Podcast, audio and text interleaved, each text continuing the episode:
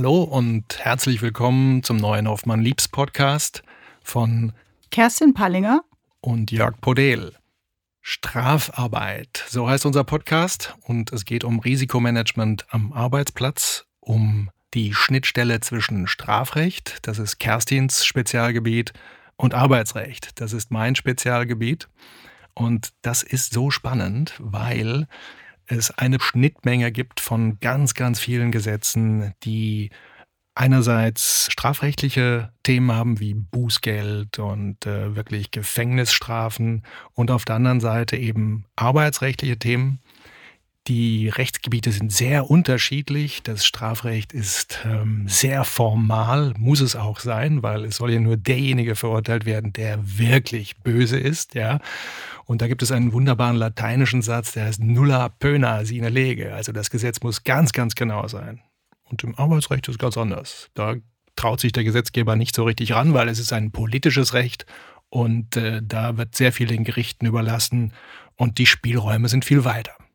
Wir versuchen das hier zu vermitteln auf äh, hoffentlich eingängliche und etwas lockere Art. Eigentlich sollte unser Podcast ursprünglich mal Spinat und Ei heißen. Kerstin, wie kam wir denn dazu? Ja, dazu kamen wir, weil wir regelmäßig über unsere Fälle, aber auch über Dinge, die wir so in den Zeitungen lesen, mittags beim Mittagessen sprechen. Und wir essen eben gerne in einem hier in Düsseldorf relativ bekannten, etwas älteren Publikum besuchten Lokal Spinat mit Ei gibt, was unser Hauptgericht dort regelmäßig ist.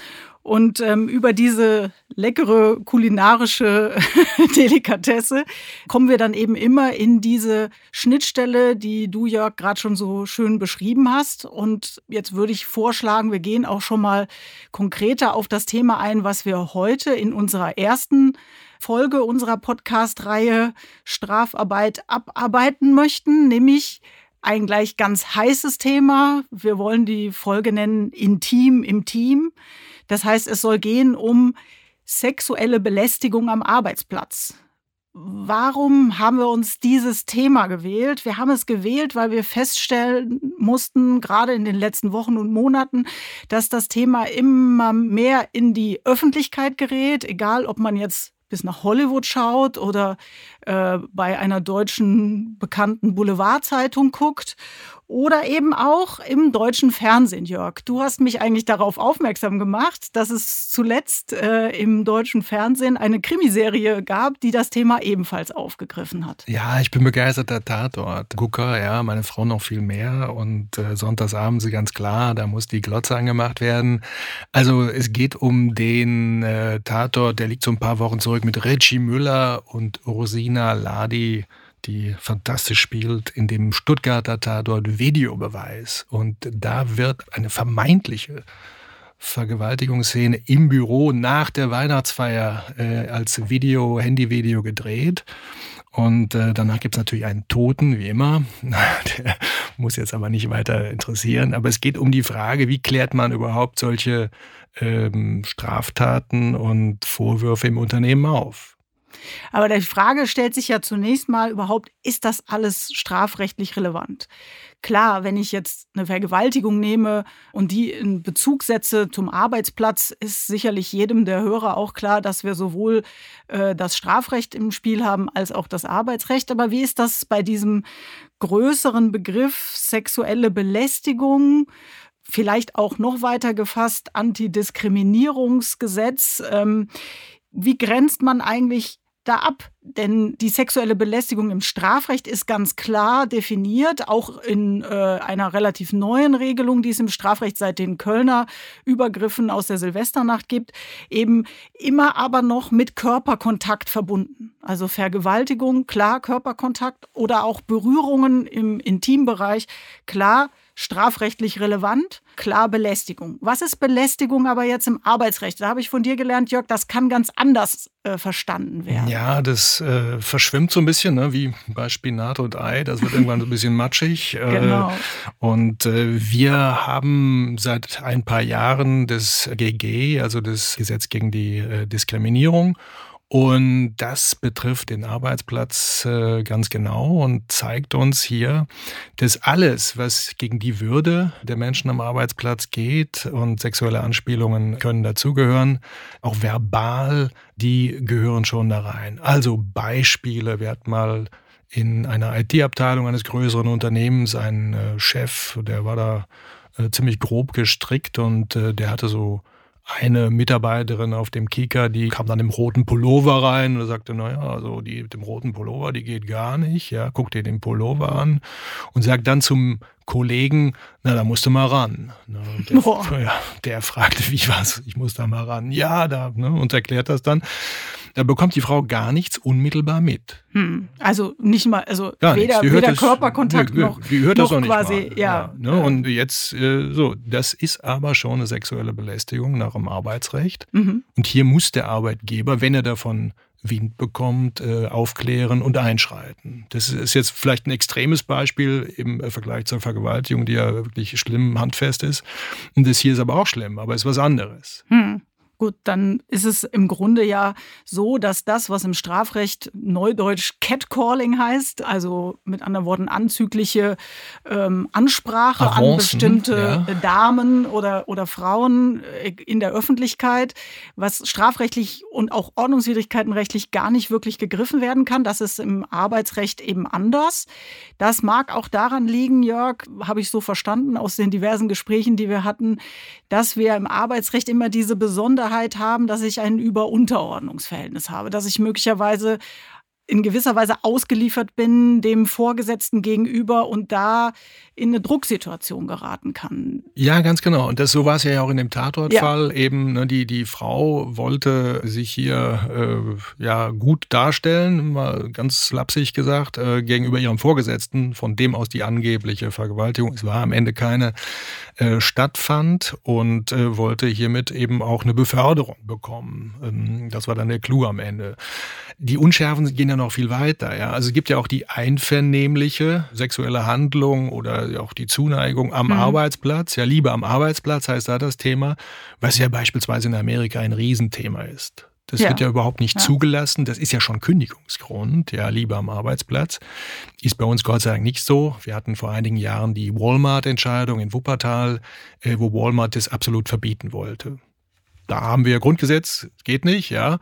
Ähm, wir sind so ein bisschen vermittelnd, äh, dass wir aber solche ähm, Beziehungen sehr kritisch sehen, weil die auch ausgenutzt werden können. Das äh, haben wir auch äh, feststellen müssen in den letzten Jahren, wo es zum Beispiel das komplett andere Extrem ist, das ist in äh, Japan, ja, da wird das begrüßt, ja, wenn äh, Beziehungen zwischen Mitarbeiterinnen und Mitarbeitern am Arbeitsplatz stattfinden. Das festigt dann die Beziehung auch zum Unternehmen. Also das kann man so sehen und so sehen.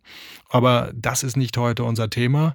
Das heißt aber, es scheint kulturell sehr unterschiedlich zu sein, wie äh, solche Vorfälle überhaupt gesehen werden. Das sehen wir ja auch am deutschen Recht.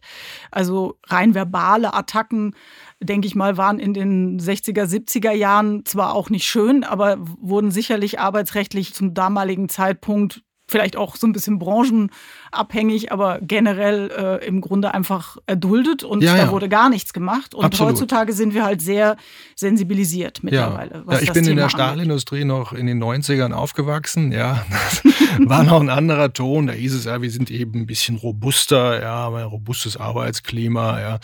Das, das äh, geht nicht mehr. Ja. Absolut null Toleranz. Und äh, hat sich, da hat sich die Arbeitswelt in den letzten zehn Jahren brutal geändert. Und mhm. das ist gut so. Ja. ja. Ja, vielleicht sollten wir mal überlegen, äh, Kerstin, wie geht man damit um? Ja, also ich bin jetzt Verantwortlicher im Unternehmen, äh, Geschäftsführer, ja, und ich bekomme Wind von äh, so einem Vorfall hm, wie jetzt mit dem roten Pullover, ja. Mhm. So und was was was muss ich denn da machen jetzt aus deiner Sicht strafrechtlich? Gut, grundsätzlich ist es ja so, dass ich, wenn ich als Führungsperson von problematischen Vorgängen in meinem Unternehmen Kenntnis erlange, muss ich versuchen, das zu ermitteln. Zunächst mal neudeutsch über eine Internal Investigation oder eine interne Ermittlungsmaßnahme. Das macht man als Geschäftsführer oder Vorstand mit dem entsprechenden Team regelmäßig. Aber in diesem Themenkomplex, in dem wir uns heute bewegen, also im Thema sexuelle Belästigung, ist da sicherlich dennoch eine Besonderheit. Ich würde nicht sagen, dass eine interne Ermittlung im Bereich der sexuellen Belästigung genauso ablaufen kann wie eine etwa wegen dem ersten Verdacht äh, einer Korruptionsstraftat im Unternehmen oder, oder der Beteiligung an einer Kartellabsprache. Also da muss man schon klar unterscheiden, weil das eben auch ein sehr sensibler Bereich ist, weil man sich überlegen muss, wie gehe ich eigentlich mit den Protagonisten, sage ich mal, um? Also ich habe ja in der Regel ein Opfer zunächst mal, was sich belästigt fühlt. Und da würde ich auch sagen, da müsste man wahrscheinlich beginnen und sich erstmal von dem Opfer genauer erläutern lassen, was eigentlich dazu führt, dass dieses Gefühl der Belästigung da ist. Und die, die kennen sich ja auch. Ne? Also die, genau. das ist ja ein bisschen das Problem. Äh, die Personalabteilungen, die scheuen sich da so ein bisschen, sagen, boah, das ist, wir haben ja neulich noch zusammengesessen beim Mittagessen und jetzt soll ich den ausquetschen, ja, ja oder hier äh, eine Investigation durchführen. Da wäre es vielleicht besser, wenn, wenn auch Dritte mit dabei wären. Und äh, ich habe auch die Erfahrung Erfahrung gemacht, das war jetzt auch wieder das Tatort-Thema, ne? da sagt die Frau, die vernommen wird, äh, wie werde ich hier nur von Männern vernommen? Das ist ja irgendwie ja. komisch. Das also ist ein gemischtes auch, Team wäre vielleicht ja, besser, ja. Das ist auch so ein, so ein Thema, genau. Also man, man muss immer sehen, dass man dann auch irgendwo eine Vertrauensbasis schafft, gerade für solche Gespräche in diesem sehr sensiblen, sehr persönlichen Bereich. Und da mag es sein, wenn das Opfer jetzt eine Frau ist, das ist ja auch nicht immer der Fall, aber wenn das Opfer eine Frau ist, dass es vielleicht für die Frau angenehmer ist, mit einer weiblichen Person zu sprechen, kann aber auch genau andersrum sein. Vielleicht ist die Frau auch gerade gar nicht geneigt, äh, mit einer Frau zu sprechen. Das sollte man schon so ein bisschen auch rausfinden, aber es bietet sich, glaube ich, generell an, in der Tat äh, mit Externen zusammenzuarbeiten und gerade das Thema auch im Unternehmen nicht zu breit zu streuen. Gerade im Anfang einer Ermittlung, wenn man noch gar nicht so wirklich weiß, was hat sich da eigentlich zugetragen. Denn oftmals, so ja auch in dem Tatort, kann sich das sehr schnell drehen und das Opfer ist eigentlich gar nicht das Opfer, sondern das ist vielleicht entweder einfach nur eine Übersensibilisierung gewesen oder es ist sogar noch anders und das Opfer will dem vermeintlichen Täter eins auswischen und äh, schwärzt ihn an, ohne das, was dahinter ist. Und das muss man herausfinden. Und bevor man jetzt die Protagonisten einem zu großen Kreis gegenüber identifiziert, sollte man zusehen, den Kreis der Beteiligten an der Investigation sehr klein zu halten. Also diskret und jetzt nicht gleich mit Handschellen kommen und genau. äh, am Arbeitsplatz abführen, wie wie im genau. Film hier. Der Arbeitgeber steht natürlich unter Druck. Der muss jetzt was machen. Ja, also suspendieren zum Beispiel passiert ziemlich oft, ist aber auch schon eine kleine Vorverurteilung. Und eine faire Investigation ist das vielleicht dann doch nicht. Aber da, das ist einzelfallabhängig, auch je nach der Schwere hm, äh, des, des, ganzen Vorgangs. Also da würde ich jetzt wirklich auch die körperlichen Übergriffe von äh, irgendwelchen anzüglichen Bemerkungen abtrennen. Ja. Hängt ja wahrscheinlich auch ein bisschen davon ab, wie die beiden, in welchem Verhältnis die beiden zueinander stehen. Wenn die täglich zusammenarbeiten müssen und wir sind mitten in der Investigation, dann ist es wahrscheinlich schwierig, die immer noch in derselben Abteilung miteinander arbeiten zu lassen. Absolut, ja. ja. Also das führt dann auch dann zu Krankmeldungen oder Ähnlichem und äh, zu großem Vertrauensverlust im Team. Ja. ja. Die arbeiten nicht mehr richtig miteinander. Mhm. Und so war es hier in dem Fall mit dem roten Pullover. Ja. Das funktionierte einfach nicht mehr. Und dann kommt der Arbeitgeber schnell an Grenzen. Ja, der macht eine Investigation, also befragt im Extremfall 20 IT-Mitarbeiterinnen und Mitarbeiter. So, und dann hat er ein unklares Ergebnis mhm. und muss damit arbeiten. Und dann gibt es etwas, das kennt ihr im Strafrecht nicht. Ich bin gespannt. Was ist das? das ist, also, ihr habt ja den Grundsatz in dubio pro reo, ja, im Zweifel für den Angeklagten. Und hier gibt es äh, die Rechtsfigur der Verdachtskündigung. Ja? Also, ich habe einen okay. dringenden Verdacht. Und dieser dringende Verdacht führt dazu, dass ich kein Vertrauen mehr habe zu dem äh, Mitarbeiter. Hm. Und ich glaube, Niklas Luhmann hat das gesagt, also Vertrauen bricht abrupt, ja, und dann teilweise übermäßig. Aber so ist das normal. Und das wird akzeptiert im Arbeitsrecht, dass man sagt, okay, das ist jetzt kein Verhalten, ja. wegen äh, dessen gekündigt wird, sondern das ist eine personenbedingte Kündigung, weil es gibt kein Vertrauensverhältnis mehr. Weil so. der Verdacht so schwerwiegend der ist, zu, ist. Der muss aber schwerwiegend sein. Und hm. jetzt kommt noch was dazu, wir machen eine Anhörung vorher. Ja, also es gibt vorher einen Anhörungstermin, da darf dann auch ein Anwalt ähm, mit teilnehmen, von dem der angeschuldigt ist. Ja, das muss sein, um eine gewisse Fairness zu bekommen. Äh, das passiert sehr oft. Ja. Aber wenn ich Verdachtskündigung höre und personenbedingt, dann klingt das für mich nach außerordentlicher Kündigung und nach sehr schnellem Handeln, weil ich ja auch von dir gelernt habe, ich kann jetzt da nicht ewig lang ermitteln und immer wieder andere Leute befragen. Wenn ich, äh, ab, ab welchem Zeitpunkt muss ich denn arbeitsrechtlich dann tätig werden? Also wann ist denn der Verdacht so stark, dass ich das machen muss, damit ich nicht Gefahr laufe, am Ende irgendeine Frist zu verpassen? Ja, also dringend, dringender Tatverdacht, das äh, ist meistens irre umstritten. Ja, mhm. also man macht es eigentlich immer falsch als Arbeitgeber. Entweder man kündigt zu früh oder man kündigt zu spät. Die Gerichte sind da manchmal sehr biestig, ja.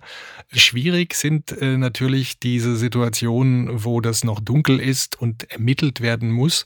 Da muss man schauen, um im äh, schnellen Ablauf zu bleiben. Also die zwei Wochen Frist, die wir haben. Also zwei Wochen nach dem Ereignis muss die Kündigung umgesetzt werden, sonst kann es keine fristlose Kündigung mehr geben.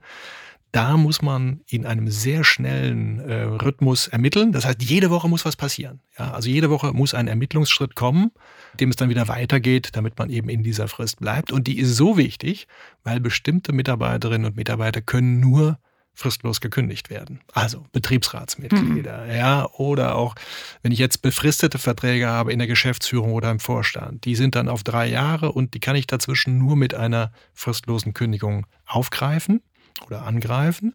Und äh, da muss ich schnell sein. Aber ich kann mir vorstellen, also ich komme ja jetzt aus dem strafrechtlichen Bereich und ich habe Schwierigkeiten mit dem Verdachtskündigung, weil ich denke, gerade die Personen, die du gerade ansprichst, die grundsätzlich eigentlich gar nicht kündbar sind, gegen die mache ich jetzt, spreche ich jetzt aus dem bloßen Verdacht heraus, so eine Kündigung aus, die werden sich dagegen doch wehren. Wenn sie der Meinung sind, insbesondere der Verdacht ist gar nicht zutreffend, dann habe ich ja eigentlich als Unternehmen genau das, was ich gerade nicht wollte. Ich wollte das im Kleinen halten, ich wollte das möglichst, ja, ich sage mal so ein bisschen unter der Decke halten. Ich wollte keine Öffentlichkeitswirkung, die ich dann hätte, wenn das Ganze vor einem Arbeitsgericht dann breitgetreten werden muss.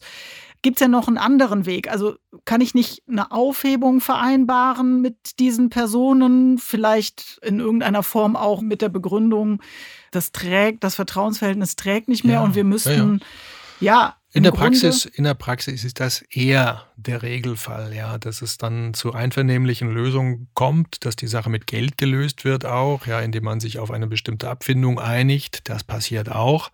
Aber es gibt dann auch viele, die kämpfen dann hier um ihre Reputation und die können auch nach einer Verdachtskündigung im Prozess beweisen, ja, dass sie es nicht genau. waren. Ja, ja, so, und dann dreht sich das Ganze wieder um. Also insofern ein, ein wirklich risikoreicher und äh, nicht einfacher Weg. Hm. Aber wenn man nochmal schaut, was brauchen wir, äh, um überhaupt äh, hier schnell handeln zu können? Also den, den Notfallkoffer, ja, ja, den als so als, als Takeaway, den würde ich dir, würde ich jetzt gerne auch mal zusammenfassen mit dir zusammen. Also wir hatten am Anfang festgestellt, wir müssen schnell reagieren. Also wegschauen geht nicht, ist keine Option. Hat ja einer mal gesagt, wegschauen ist Zuschauen und Zuschauen ist Teilnahme am Verstoß. Also man ja. macht sich quasi als jemand, äh, der im Unternehmen eine Führungsposition bekleidet und von sowas mit Kenntnis hat und nichts macht, im Grunde mit Schuld. Also es ja. ist wie eine Gehilfenstellung. Das geht nur mit Zero Tolerance. Genau. So, genau. das ist das eine. Also das heißt, wir, wir werden aktiv. Der Notfallkoffer heißt, es gibt eine Investigation, die ist schnell, die ist fair, die ist diskret. Ja. Und dafür brauche ich ein Notfallteam. Am besten habe ich vorher mir Gedanken dazu gemacht, wer in einem solchen Fall eben die Aufgabe übernimmt, die ja nicht so ganz dankbar ist, ja. Genau und wie man in diesem Themenbereich, der wirklich überall auftaucht, das ist wirklich nicht nur Hollywood oder der Tatort, äh, schnell handlungsfähig ist. Einen Punkt müssen wir hier noch aufgreifen, den wir bisher vielleicht ein bisschen zu sehr vernachlässigt haben. Äh, wie gerät die Information über eine etwaige Belästigungssituation überhaupt an die Verantwortlichen im Unternehmen? Wir hatten den Fall äh, so beschrieben, dass das Opfer sich meldet, aber oft genug hat das Opfer vielleicht auch einfach Hemmungen, etwaige Vorgesetzte oder sowas dann im Unternehmen anzuzeigen. Deswegen arbeitet der Gesetzgeber ja mittlerweile auch mit den sogenannten Whistleblower-Hotlines. Da kommen große Verpflichtungen auf die Unternehmen zu. Auch damit werden wir uns in einem der nächsten Podcasts mal vertiefter beschäftigen. Diese Verpflichtungen sind neu. Selbstverständlich gibt es diese Meldesysteme gerade in größeren Unternehmen schon deutlich länger. Die sind im Zweifel eingeführt mit äh, Compliance-Systemen, denn das läuft Compliance-System ja regelmäßig so, dass ich als Unternehmensleitung die Möglichkeit haben muss, äh, von Mitarbeitern Informationen auch in anonymisierter Form über etwaige Verstöße zu erhalten. Und so ist das eben auch bei der sexuellen Belästigung wichtig, dass ich ein Meldeportal bereitstelle, wo eben Mitarbeiter und nicht nur Betroffene, sondern vielleicht auch Dritte, die davon Kenntnis erlangen, eben etwaige Verstöße melden können. Und damit diese Meldungen erfolgen können und damit überhaupt eine entsprechende Unternehmenskultur im Unternehmen Platz greift, äh, dass eben auch solche Meldungen erfolgen, ist eben auch das Thema in Compliance-Systemen zu verankern eine entsprechende Achtsamkeit, Achtsamkeit auf sich selbst, aber auch auf äh, Kollegen und Kolleginnen. Und wenn man eben Kenntnis erlangt, dann sollten derartige Vorfälle über das Meldesystem zum Arbeitgeber gemeldet werden. Also ein Thema, zu dem wir einen eigenen Podcast nochmal machen können. Ja. Genau, ein Riesenthema, eben gerade wegen der jetzt auch in Kraft tretenden gesetzlichen Verpflichtungen für nahezu sämtliche Unternehmen, nicht nur große, auch sehr kleine Unternehmen hängt an der Mitarbeiterzahl, aber sind auch schon Unternehmen mit 50 Mitarbeitern betroffen. Ja, ich glaube, damit ist unser Thema für heute rund. Schön, dass Sie uns zugehört haben. Wir ähm, haben auch schon eine Idee für das nächste Thema. Das heißt brandgefährlich. Genauso heiß wie Intim Intim. Ah, ja, da geht es allerdings um Arbeitsunfälle. Äh, nicht immer schön, das Thema. Äh, jede Stunde gibt es einen Arbeitsunfall in Deutschland.